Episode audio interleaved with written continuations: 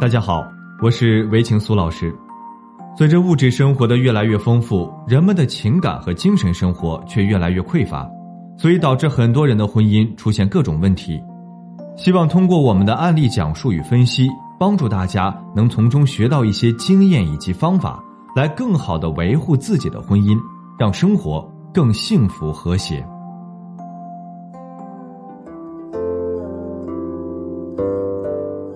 如果你要问我幸福的婚姻是什么感觉，我会告诉你，幸福的婚姻就是两个人相拥而眠，早晨从老公的怀抱里醒来，起床后各自去忙各自的事情，到了晚上，两个人下班回到家一起做晚饭，然后一边吃晚餐一边聊聊白天遇到的新鲜事。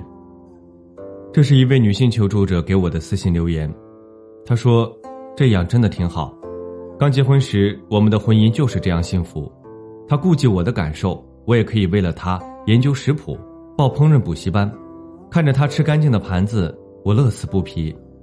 我们的婚姻能够走到今天，彼此都付出了很多。可是，就像人家说的，再幸福的婚姻也会有平淡期。随着时间的流逝，我们的婚姻也不可避免的从激情走向平淡。晚上睡觉，他不再搂着我，还用网上流传的段子回复我：“女人喜欢靠在男人肩上。”最后，男人得了肩周炎，女人得了颈椎病。他不再喜欢吃我做的早餐，说太麻烦了。有时候他晚上加班，也不再通知我。下班回家看到我给他留的饭，他也只是简单的一句“我吃过了”，并没有任何的感激之情。我有时也很烦，为什么我们那么相爱，却走到了这一步？婚姻跌跌撞撞，几年过去了，我们没有一个孩子。我一直想要孩子，他说精力有限，以后再说。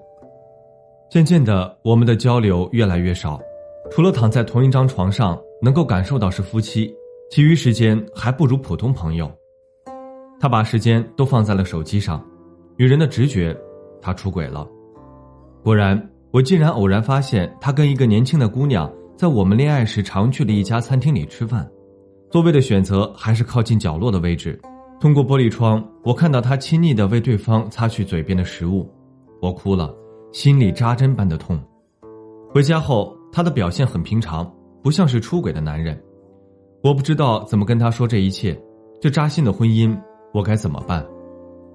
我当时给他回复说：刚结婚时，小两口幸福甜蜜；当婚姻进入平淡期，他变得沉默，你变得疑心。时间越久，矛盾越叠加，渐渐的，你们之间关系缝隙越来越大。眼见不一定为实。